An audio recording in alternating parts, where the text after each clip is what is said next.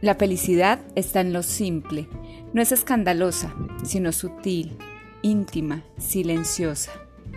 La felicidad no está en tener o no tener. Ella está puesta en lo que somos, en lo que nos permitimos y lo que nos limitamos. Está en la posibilidad de conectar con el momento presente y saborear incluso el dolor, que es el que nos da una perspectiva de lo que es sentirse bien. Yo soy Caro Rendón y este es mi podcast Felicidad sin tantos cuentos. Podrás encontrar herramientas y reflexiones para que logres experimentar mayor claridad, bienestar, felicidad y poder personal. Nos vemos dentro.